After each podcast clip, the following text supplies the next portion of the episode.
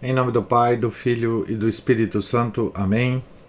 Ave Maria, cheia de graça, o Senhor é convosco. Bendita sois vós entre as mulheres, e bendito é o fruto do vosso ventre, Jesus.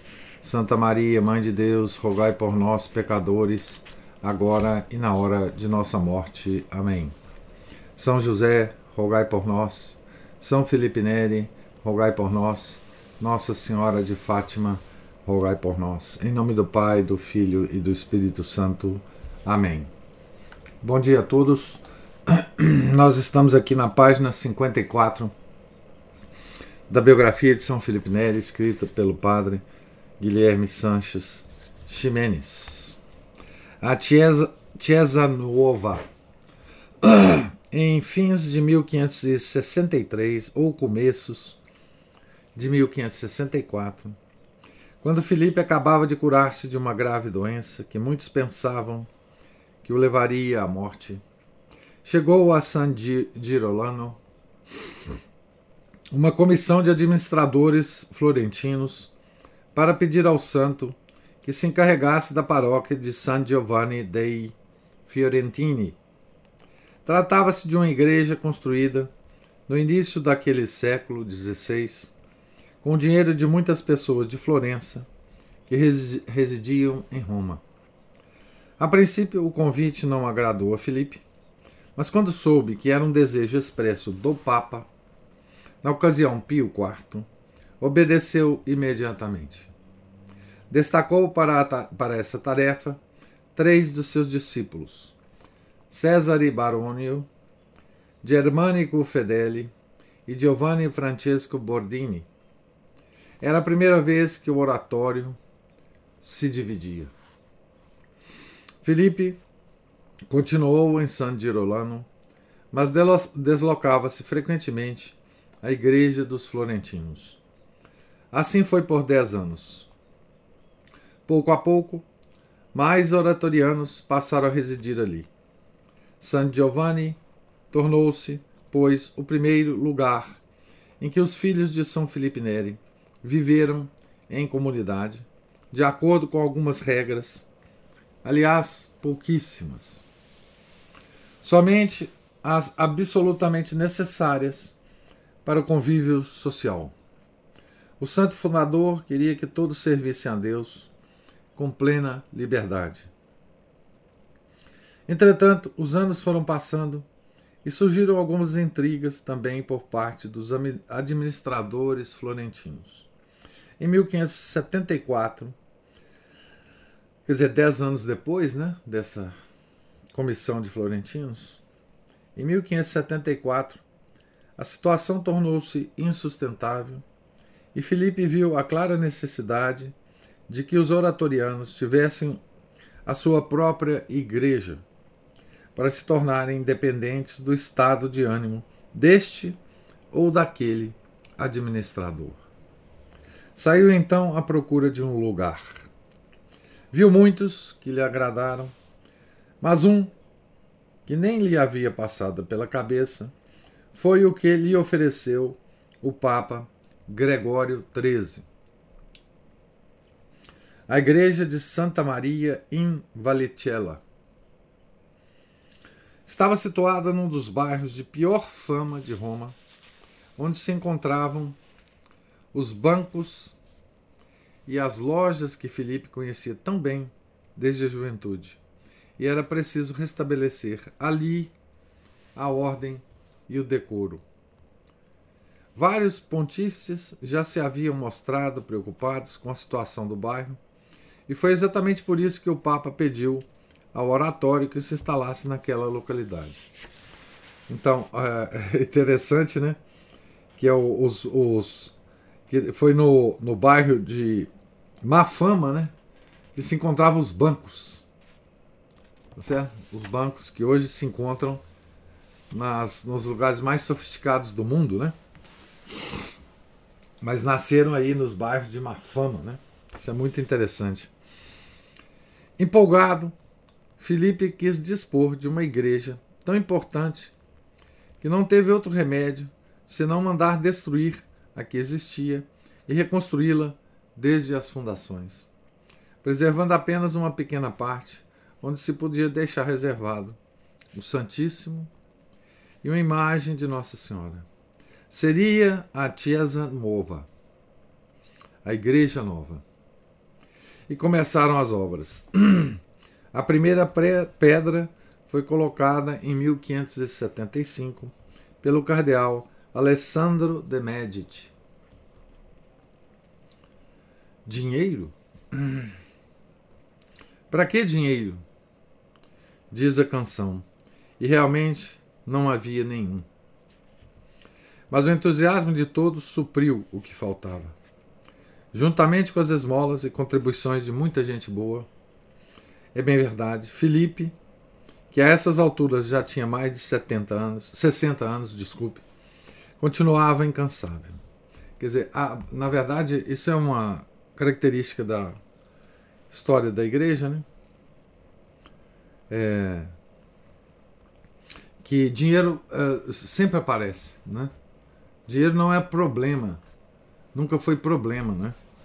Para as obras é, da igreja, né? As obras é, para a maior glória de Deus nunca, para elas nunca faltaram dinheiro, né?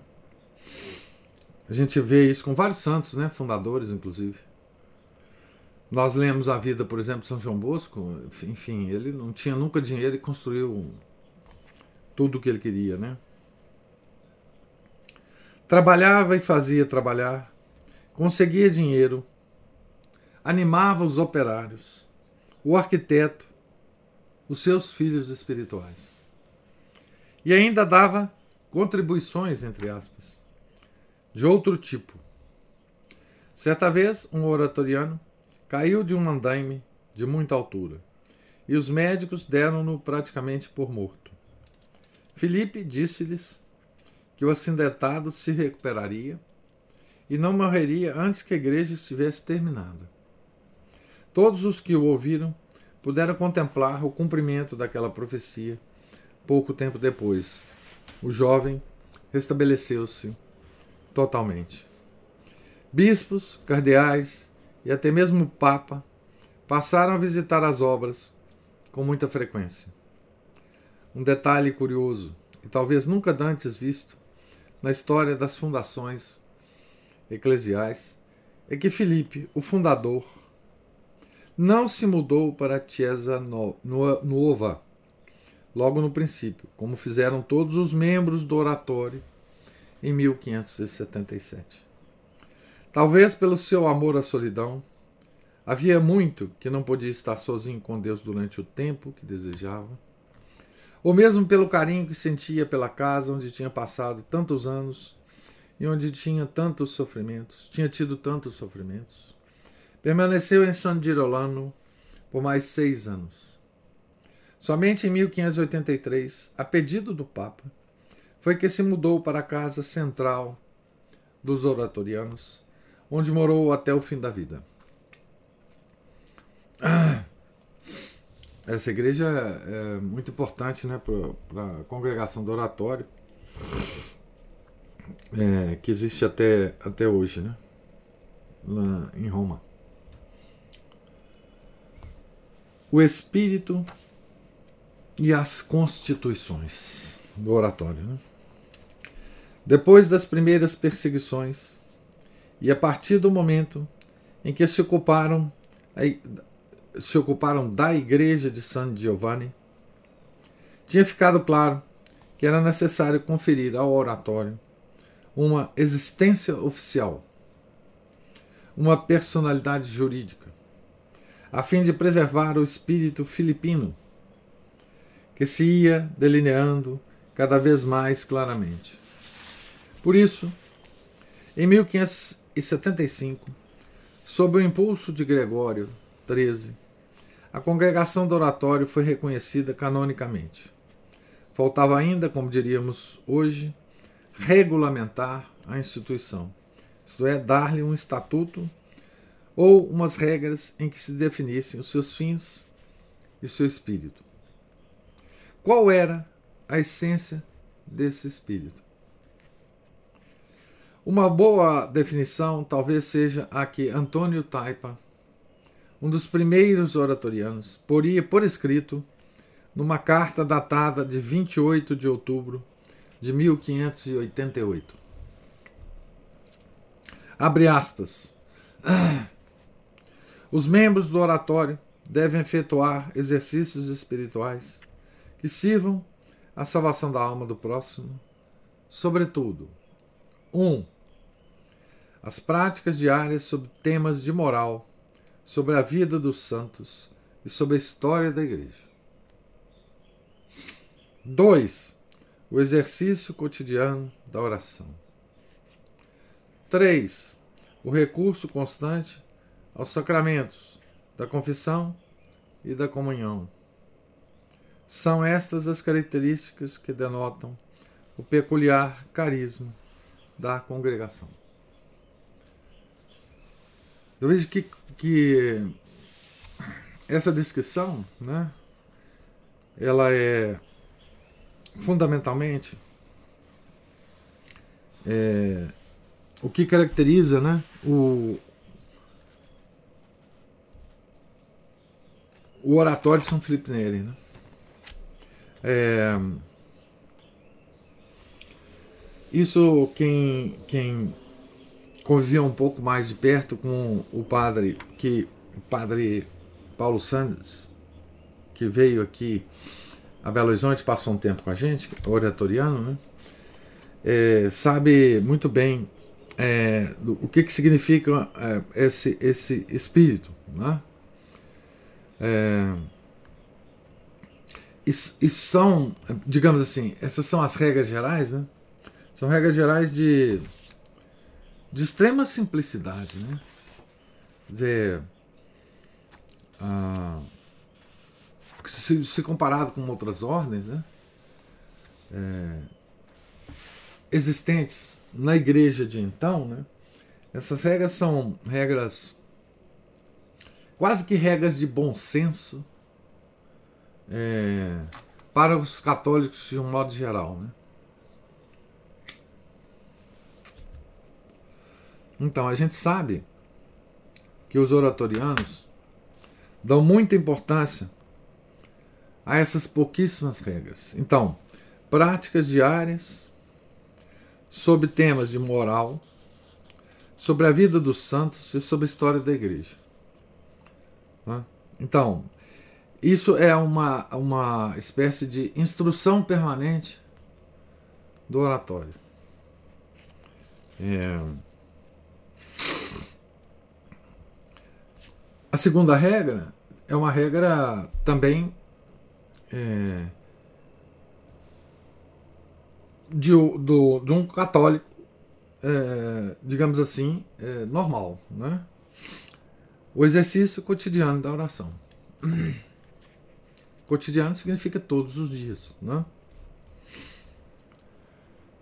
Veja que não é, não é, não é definido aqui uh, o tipo de oração, se é o, o breviário, se é o terço, se é o rosário, enfim.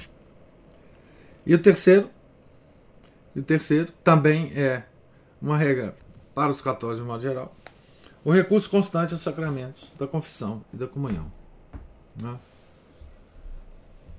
É, então são regras muito simples, muito gerais para caber né, é, dentro dessa, desse escopo geral vários temperamentos. Né? Essa palavra está terrível hoje em dia, mas várias, vários modos de praticar é, essas regras. Né? É, cabem, mu, é, cabem, cabem muitas pessoas com diferentes estilos né, dentro dessas regras do oratório. Né. Essas regras são. Ele, ele vai falar aqui, essas regras são. São regras que foram destiladas ao longo do tempo das práticas que São Felipe Neri ensinava aos seus discípulos aquelas pessoas que se é, reuniram em torno dele. Né? Os oratorianos já vinham vivendo espontaneamente tudo isso havia muito tempo. E ao próprio Felipe repugnava qualquer regulamento que parecesse, que parecesse espartilhar, mesmo de longe, a iniciativa individual, justamente para caber todo mundo, caber todos os estilos de prática religiosa. Né? De qualquer modo, em 1577, assim que se mudaram para Chiesa, Chiesa Nova, fez-se a primeira Assembleia Geral para constituir o governo da congregação e dar-lhe assim um certo ordenamento. Elegeram-se cinco deputados, entre aspas, que estariam destinados dali por diante a, abre aspas, servir de maneira especial a comunidade, fecha aspas, e que tomaria algumas das decisões que os trabalhos e o desenvolvimento da congregação, sobre os trabalhos e o desenvolvimento da congregação. Também se estabeleceu nessa assembleia que existiria um preposto ou superior. Obviamente, o primeiro preposto, escolhido por unanimidade, a 8 de maio daquele ano, 1577, foi Felipe Neri. Com o correr dos anos e o crescimento da congregação, a necessidade de dispor de umas constituições aprovadas pela Santa Sé ia se fazendo cada vez mais premente. Sete anos antes da morte do santo, em 1588, elaborou-se uma versão, revista e corrigida por Filipe, e aprovada em votação por todos os oratorianos, a esse texto que viria a constituir a espinha dorsal do Instituto, entre aspas, essa expressão. Né? Então, é, como a igreja, na época, não tinha se deparado ainda com uma regra de uma ordem religiosa tão ampla e tão simples, né? as, as constituições precisaram. É, esse documento, né, chamado Constituições, precisou ser elaborado para que é, a, a estrutura religiosa do Vaticano pudesse levantar fisicamente essa ordem, né? dar uma estrutura, digamos assim, canônica né? a essa ordem. Mas ainda teriam de passar-se muitos anos até que as constituições estivessem plenamente elaboradas e fossem aprovadas pelo Papa definitiva, de maneira definitiva, o que aconteceu em 1612, 17 anos depois da morte do fundador. Então, é, Felipe, São Felipe Neri, ele presenciou ainda em vida uma aprovação papal para a, a operação da, da congregação, né? É, que foi feita por Gregório XIII, que era, é, enfim, amigo de São Felipe Neri, né? mas a, a formalização da, da congregação foi feita só depois da morte dele. Né? Como comenta um recente visitador apostólico da congregação, abre aspas, as regras, constituições do oratório constituem ainda hoje uma curiosidade no âmbito da igreja. E por isso certamente não foi fácil para a cúria romana classificar de modo correto o oratório de Filipe Neri. Os, oratorianos são realmente sacerdotes seculares. Olha que coisa interessante, né? É, os sacerdotes do oratório são sacerdotes seculares, não são religiosos. Né? Não fazem votos. Porém, são tratados como ordens religiosas por parte da congregação dos religiosos. e o resto das, da constituição do oratório são leigos. Né? Antes da publicação do novo Código de Direito Canônico de 1983, eram contados entre os institutos seculares. Atualmente instituiu-se uma nova seção intitulada Sociedade de Vida Apostólica, no qual o oratório figura como a mais antiga. É, então, é, deixa eu ver que documento que ele faz é, referência aqui. É, ele faz referência a, a uma obra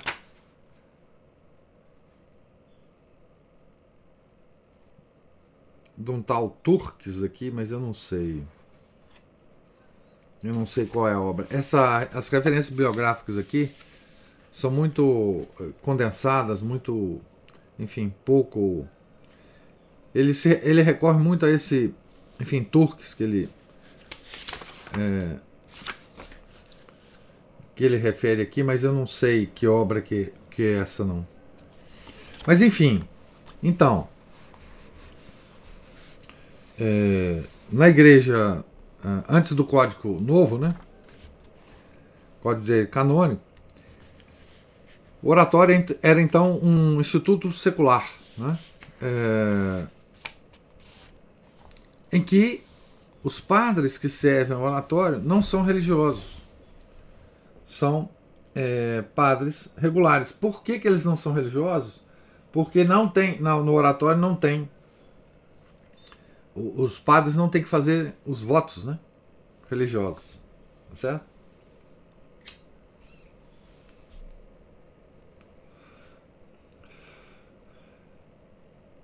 Tem uma característica do oratório importante, já em algum momento é, o padre Paulo Santos nos chamou atenção para isso, quando ele esteve entre nós que é o seguinte: ah, depois do Concílio Vaticano II, é, houve uma tendência das ordens é, religiosas tradicionais a modificarem as suas regras para se adequarem ao tal espírito do Vaticano II. Né? Como é, o oratório não tinha essas regras, porque não tinha votos, o, o oratório ele não se modificou no, no sentido das regras. Né? Então, as regras são as mesmas. Isso não significa que o oratório esteve ou está imune aos ventos do Vaticano II. O, isso só significa que as regras do oratório elas, elas são aquelas mesmas regras né, é, de antes, porque como elas são poucas e muito gerais, não há como modificar essas regras. Né? Então, lembra que o resumo delas, né, dessas regras, feita pelo, pelo Antônio Taipa, é, na época da fundação, existiam, digamos assim, três orientações, nem, era, nem eram regras, né? Quer dizer, orientações para os membros do oratório. Práticas diárias sobre temas de moral, sobre a vida dos santos e sobre a história da igreja Exercício cotidiano da oração, sem mencionar não é? o, tipo de, de, de regime de oração. E o recurso constante aos sacramentos da confissão e da comunhão. Veja que esse terceiro item era um item que não era uma prática comum dos católicos no tempo de São Felipe Neri. Né? Prática é, recurso constante aos sacramentos da confissão e da comunhão. Tá? Então, a, a, A, a, Ana Paula está tá mencionando aí a, a referência bibliográfica do, do, do autor do livro, que ele se refere a Paul H. Turks. Filippo Neri, un gioia contagiosa. Isso é um livro em. Diga. É a terceira, é a terceira referência que foi feita. É ah. ele fala desse autor, que pois no é. final só foi o, o, sobrenome dele. Mas lá na terceira. Ah, tá certo. Completo com a, a editora e tudo. Cita Nova é de Triste Roma, 1991. Tá certo. É... Sim, é isso mesmo então. É uma obra em italiano, né? Sobre. É uma obra moderna né? sobre São Felipe Neri. Uma vez que a, a, a obra que foi escrita na época de São Felipe, ela não tem tradução para para para a, as línguas modernas. Né? Nós estamos é, planejando ver se a gente traduz essa obra é, para por, português. Vamos ver se a gente consegue. A, a biografia dele escrita pelo Galônio. Então, é, isso coloca né, a, a, congregação é, com uma relativa liberdade né, nessa, nessa crise atual. Né? Então, a, é, a, os, os, os, os, oratórios é, que, que estão espalhados pelo mundo, eles normalmente né, há uma liberdade de se eu não sei a história de todos eles, mas há uma liberdade de se de se aderir, né, digamos assim, à, à tradição, à, à missa antiga. Eu não sei como está isso agora por causa das recentes decisões sobre a missa antiga pelo Papa Francisco, mas ah, pelo menos até então havia é, padres do oratório que se é, que se dispunham a, ce a, celebrar a missa antiga, né? Dentro do próprio oratório, não era proibido, né? Na igreja do oratório, né? Que eu estou dizendo. É, pelo menos é assim aqui no Brasil. Eu não sei se modificou nos últimos tempos, mas até ah, onde eu, eu saiba, no Oratório de São Paulo, há missas antigas sendo celebradas. Né? Há missas novas também. Né? Há missas novas também. É, a, na Inglaterra, que foi um país eh, devastado né, pela, pela heresia do protestantismo, é, o oratório chegou eh, na segunda metade do, do, do século XIX. Então, eu não sei se tinha chegado antes e acabado, isso eu não sei dessa história na Inglaterra, mas ah, de fato a, a implantação do oratório eh, que existe até hoje na Inglaterra foi eh, em meados eh, na segunda metade do século XIX, não sei exatamente o ano que foi fundado o primeiro oratório em Birmingham pelo cardeal Newman depois da sua conversão, né? Muito tempo depois da sua conversão, inclusive, e, e depois é, que o cardeal Newman pediu é, ao padre Faber para ir para Londres e fundar em Londres o oratório. Não sei também se existem mais oratórios é, na Inglaterra. Né? É, então, É, vamos parar por aqui a leitura para a gente é, dar tempo da gente comentar alguma coisa. Eu vou parar aqui a leitura na, na página 60. É, e a gente continua amanhã, se Deus quiser, desta página. E eu queria ouvir, então, é, se houver as observações e comentários. E professor? Sim. É, eu até, quando eu me lembro, eu anoto aqui as partes que às vezes eu me esqueço, começo devagar e fico ah, babando aqui. Bom, vamos lá. É interessante, eu, eu achei interessante essa primeira parte que ele, quando falou sobre os bancos e lojas e os bairros de má fama.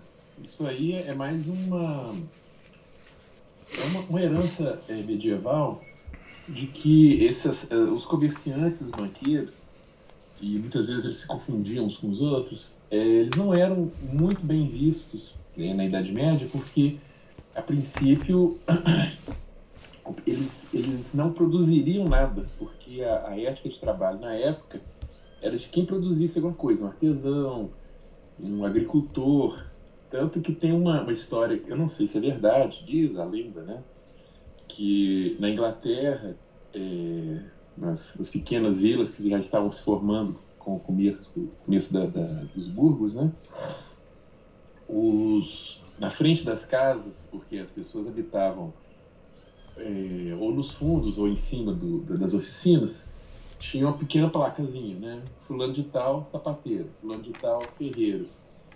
E é, apareciam na, nas, nas, onde havia, né? É, fulano de tal, comerciante ou banqueiro, as pessoas, os habitantes locais, eles próprios pregavam a plaquinha lá, né? A guisa de, de mofa deles, assim, S nobre, ou seja, sine nobilitate, porque a nobreza estava no trabalho de produzir algo. Uhum. E eles consideravam isso como, como não, não é, nada nobre disso. Então a abreviatura é S nobre, snob. Snob, então, sim, é claro, snob. Né? E aí tem a, a má fama também, né? Então, quer dizer, não era uma atividade bacana. Se o biar podia ser nivelado quase a uma, uma prostituição. Isso, né? era. Bordel. É. Né? Como hoje também, antigamente as moças de má fama também eram, eram se, se conhecidas, eram evitadas como leprosos, né? Leprosos. Mas hoje, se bobear, são celebridades, né? São todas. Isso. Isso aí são, assim, são apenas assim, temas que caso o senhor queira falar mais a respeito. E o que me impressiona também são essas regras gerais para os leigos. Que regras, assim, para os leigos não, elas servem para os leigos essas regras gerais de oratório. Que regras ótimas, né? As práticas morais, ou seja, não é ficar blá blá blá blá blá blá especulando sobre, né? É, é, na escadaria da igreja, na né? escadaria da igreja, na padaria, né? É, no pessoal da catequese que interrompe a catequista e começa a ficar babá, babá, babá, falando, falando, falando, falando, falando, meu tempo de, de aula reduzindo, reduzido. Eu imagino. Tem combinado. É, tem também. É, é imagino. Eu contar uns casos pro senhor, não tem coragem de contar aqui. Você tem que escrever isso, Márcio. Você ah. tem que fazer crônicas de um catequista. Nossa, já, já escolhi é. até a, o título, tá? O título. Eu Ótimo. faço, eu escrevo o prefácio. É. Ah, não vai ser um livro tão grande, não, porque as, as más experiências sejam agradáveis ou não elas se repetem, né? É como se você for professor, der aula. É, é. é. Aquilo ali entra geração, sai geração, entra década, sai década. Não, né? a, de, a descrição é, é, rápida, mas os comentários são longos. Ah, sim. Você vai fazer a descrição, é, é, dividir por temática sim. e fazer os comentários. Os comentários é... são saborosos. Não, é para o professor ver. Depois de ler isso aí, não vai parecer nenhum candidato para catequista mais. Vai ser o. Vai, vai preferir discutindo da escadaria da igreja. Vai ser o, o, o, a fase final da catequese. Nossa, que horror. Essa aí é pior, viu, pessoal? Essa aí parece que o capeta entra em campo assim, sabe? Como se colocasse, se estivesse jogando um timinho de vaso, de repente falou assim: ah, vamos colocar o Cristiano Ronaldo e o Messi. Mas você sabe que eu, eu, eu já tinha pensado em te dar essa sugestão. Eu acho, é. ela, eu acho ela muito interessante, Márcio. Assim, Qual? vai escrevendo devagarzinho os casos e vai fazendo os comentários esparsos. E vai montando um, vai montando um arquivo, meu cara. Quem sabe isso aí não vira uma coisa. Porque isso é interessante, Márcio, inclusive para outros catequistas, porque essa experiência que você tem Não é só sua, filho. Todos os catequistas devem passar Todos. por isso. E Sim, provavelmente verdade. muitos não fazem a reflexão que você faz. Não. E, e, muitos novatos não têm nem noção do que eles estão entrando. Porque nessas reflexões você pode colocar, inclusive, as indicações, as referências bibliográficas. Sim. A, a em, em, termos de, de reflexão mesmo, para um catequista, digamos, bem intencionado, Sim. usar essa sua experiência para, para, para melhorar a sua própria catequese, entendeu? Sim, verdade. Ah, gostei da ideia, viu, professor? Pois é, meu cara, vai pensando. Escrevi aqui para não esquecer e já vou começando assim a, a fazer as, as, redações, assim, o, o corpo do, do, texto, assim, né, os, os, temas, né? Vou escrevendo igual um TCC. Assim, isso, isso, isso, isso, isso. E o prefaciador você já tem. Se eu, ainda, se eu ainda viver na época que você publicar a obra. Isso, nós vamos fazer isso rápido. Ah, isso, pois é. Daqui a 30, 40 anos. Eu estarei vivo. É. Mas faça isso, eu acho que é uma. É uma concretização. Porque, assim, o livro é muito importante você deixar uma coisa registrada, né? Sim, verdade. É o retrato de uma época, é o retrato de uma época, a época que você está vivendo, né? Sim. É o retrato da crise da igreja, é o retrato da má formação, é o retrato Isso. de tudo. Dos maus mortos. É, mas enfim, é um retrato de tudo. Né? Nossa, excelente, gostei da ideia. Vou até anotar aqui anotações. Faça isso. Crônicas. Qual que é o texto, pessoa? É Crônicas de um Catequista? É, pô, agora eu já, eu já tinha dado o título e você me fez tá. esquecer. Tá. Crônicas de um Catequista, me parece assim. A gente pode falar assim, memórias é, de um catequista. Alguma coisa assim. de perseguição. É, exatamente. De um catequista que já se transformou em anônimo, porque não, não querendo matá-lo. Ah, sim, não. A gente tem que sempre voar debaixo do então, é nesse livro que você vai cunhar suas expressões mais impressionantes. Tipo, ah. escolásticos de escadaria da igreja. igreja. É, tomistas escadaria, escolásticos de padaria. Isso tudo você vai ter isso. que consignar lá para a gente ter o autor disso imortalizado isso. na obra. Vamos lá, eu vou acrescentar outros, tipo, modestinhos, é, uma hora por, por semana. É, você vai ver, você vai ver que coisa sensacional. Você vai ver que coisa sensacional. Vamos tentar acrescentar também um tom meio humorista, humorístico. Claro, claro, claro. Tornar a leitura bem leve, né? Claro, agradável. Claro. Se algum, quem sabe a gente faz um e-book, vende e manda os, os, os lucros aí para a associação. Hein? Ah, não, nós vamos. Pensa nisso direitinho, pensa nisso direitinho. Tá, vamos ver. Tomara que eu, seja um bom assim, escritor, né? Pelo menos meu TCC, quando eu fiz meu curso, deu, eu dei maior que muita. muita é, é, é, obra de mestrado. Enquanto a gente fala, ah, minha, minha dissertação deu 28 páginas, a minha deu umas 60 e foi só um TCC de final de graduação. Então, então esse livro tá, já, tá, já tá na página 300, tranquilo. Já tá na página 300. Não, tomara que eu tenha material para isso. Não, só, só das citações do, do, do Santos. Só se você pegar só aqueles papeizinhos é, plastificados que você tem, ah, não, aquilo dá, pra, aquilo dá pra, um livro de devoção. De, não, de não, não então, você já vai incluir nisso no livro, ué. Boa. E aí. Na, nas pra, é, ué. É, ué. De, e os insights das suas meditações e tudo isso é. Vamos anotar aqui é, mais material plastificado. Isso. Eu anotar, senão é muita coisa que eu fico na cabeça. A é, a, a, toda, toda a sua referência bibliográfica de é, enfim, até os apotegmas dos padres do deserto, tudo Nossa, que você tem de, de, de, espiritualidade, você pode é, enriquecer né, o, o, os seus Sim. casos né, de, de... Sim, é o, o, mas o, a preparação, igual que eu falei com os, os, os meninos da catequese, não adianta é só a doutrina, tem que ter um preparo espiritual, porque o que mais falta, inclusive, é o preparo espiritual deles, e aí nós vamos ter que partir para para meditações. É... Um dia encontrei um, um, livro um padre francês da virada do século XVII para XVIII, que ele serve como um, roteiro de. como se fosse um retiro feito em casa. Isso naquela época, hein?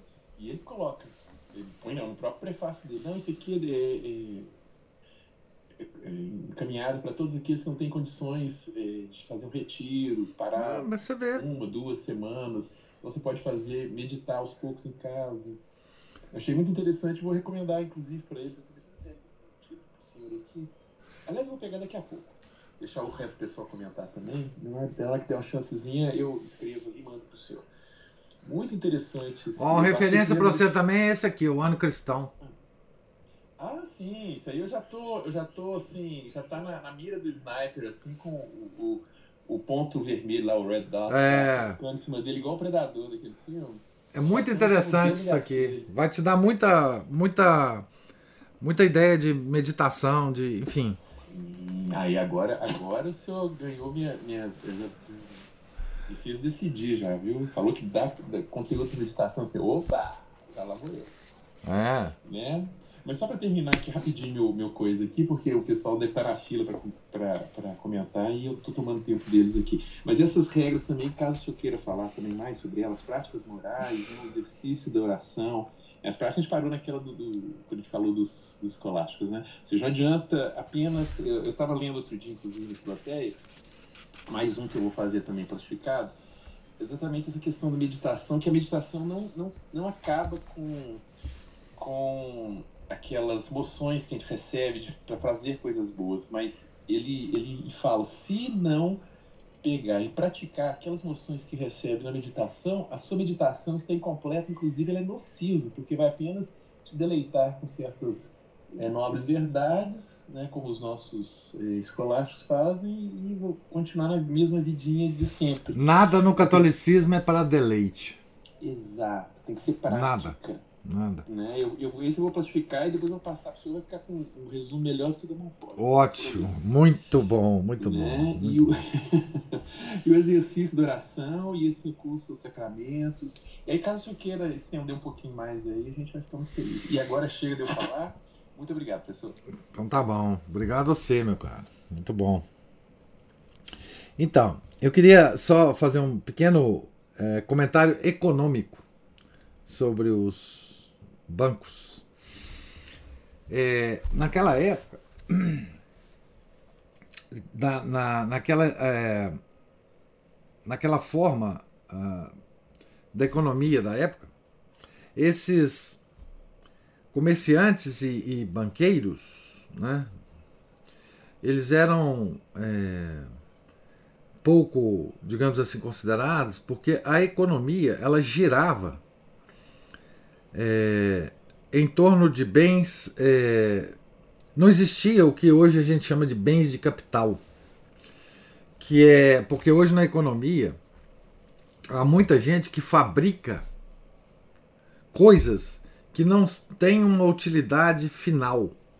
A economia da época só tinha sentido se você fabricasse alguma coisa que tinha uma utilidade final.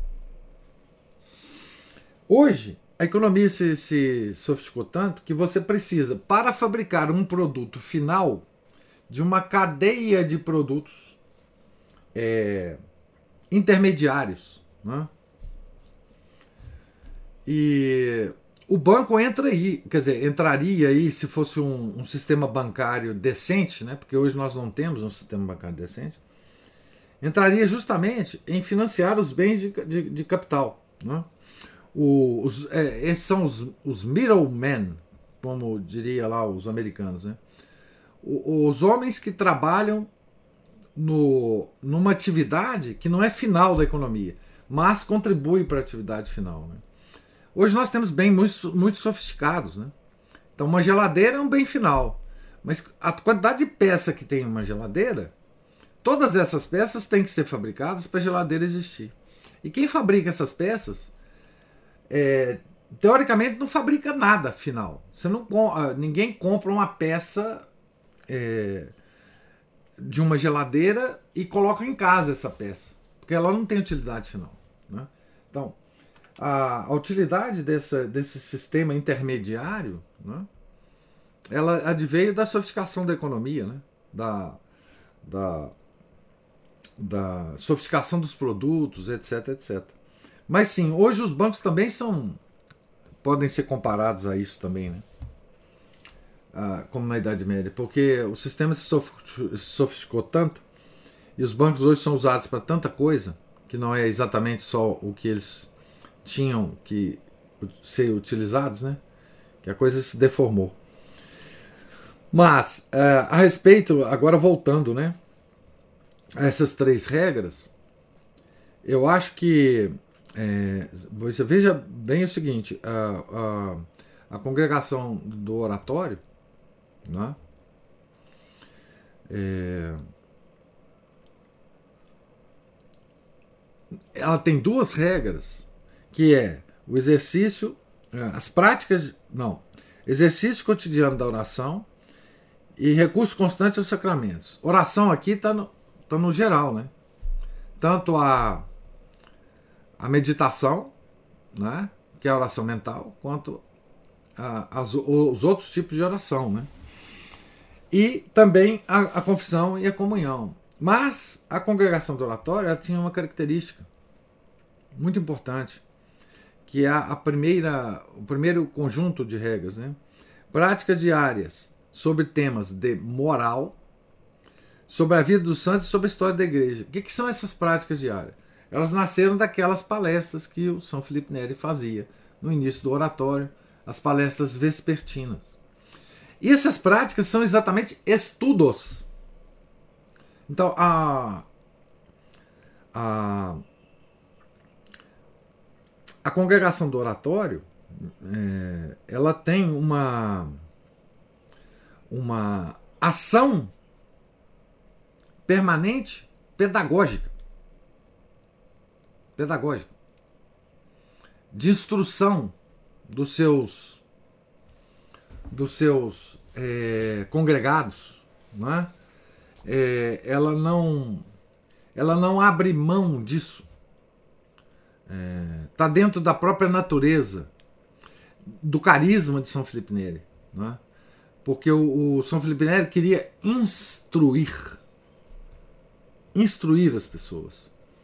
E nesse ponto, por exemplo, da vida dos santos, a congregação do oratório, ela não difere das outras ordens. Né? Todos os santos fundadores das outras ordens sempre insistiram no estudo da vida dos santos. Mas como o oratório tem uma, uma característica de congregar leigos, essa parte de instrução é muito importante para o oratório. A gente percebe isso quando a gente tem contato com o padre do oratório. Gente percebe claramente. Né? É uma congregação voltada para, para a instrução. É como se houvesse uma para o, o oratoriano, né, o, o, o, leigo oratoriano, uma espécie de prática catequética permanente dos membros é, do oratório. Né? É, então, esse de fato é um carisma muito, muito nítido é, no oratório. Muito nítido. É, voltados para os leigos do oratório. E para os próprios padres, obviamente. Né? Ah, então, ah, e isso a gente percebe, por exemplo, em todos os, os, os, os outros é, é, fundadores de casas do oratório ao longo do, do, do tempo, né? baseado lá na, na, Inglaterra. Né? O cardeal Newman era um, um, uma pessoa é, que até antes de fundar o oratório tinha esse perfil. Né? O padre Faber é, tinha esse perfil. Né? É, pelas obras que a gente conhece desses dois, a gente sabe que eles tinham esse perfil, né? de se interessar pela história da igreja, pela vida dos santos, pelas discussões morais, né? É, bom, o Padre Faber é um teólogo místico extraordinário, né? É, mas enfim, é, isso é muito importante porque esse é o verdadeiro espírito de São Felipe Neri. Né? Se a gente quer saber, né? Ou, ou quer se beneficiar do, do, desse espírito, São Felipe Neri, é, é disso que se trata. É, é, resumido em poucas palavras, é disso que se trata o, o carisma dele. Nessas três. É, essas três regrinhas né, é, iniciais aqui, sumarizadas é, nessa, nessa, nessa, nessa obra. Né? Então, assim. É,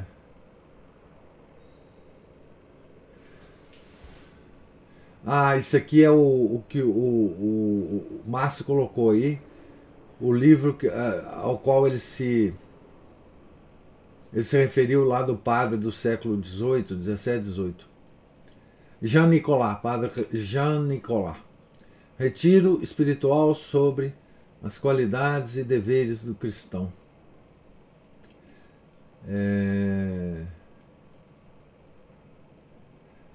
Padre Jean-Nicolas Gru, né, é, jesuíta. É, tá aí a referência do, do, do Márcio para, para, para esse retiro espiritual para quem não tem tempo, né? Ou, ou oportunidade de fazer um retiro espiritual é, com mais formal, né? Ótimo. É, tomara que esteja ainda em e edição, né? Retiro espiritual sobre as qualidades e deveres do cristão, padre Jean-Nicolas Roux, é, jesuíta, SJ. Professor, ele, a primeira vez eu Alexandria Católica, parte do PDF, mas ele está disponível para compra no cultor de livro. Inclusive eu comprei uma edição. Eu gosto de ter um desse também na mão, né, em boas condições. Ah, tá. Então na cultor de livros tem. Ótimo. Então fica aí a dica.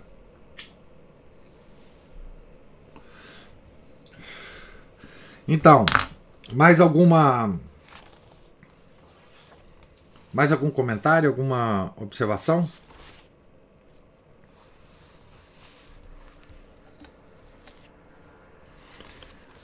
É, então, nós estamos aqui na página 60, a qual voltaremos amanhã, se Deus quiser. Deus lhes pague a presença, paciência, comentários, observações. Fiquem todos com Deus. Tenham um santo dia. Em nome do Pai, do Filho e do Espírito Santo. Amém. Ave Maria, cheia de graça, o Senhor é convosco. Bendita sois vós entre as mulheres, e bendito é o fruto do vosso ventre, Jesus. Santa Maria, Mãe de Deus, rogai por nós, pecadores, agora e na hora de nossa morte. Amém. São José, rogai por nós. São Felipe Neri, rogai por nós.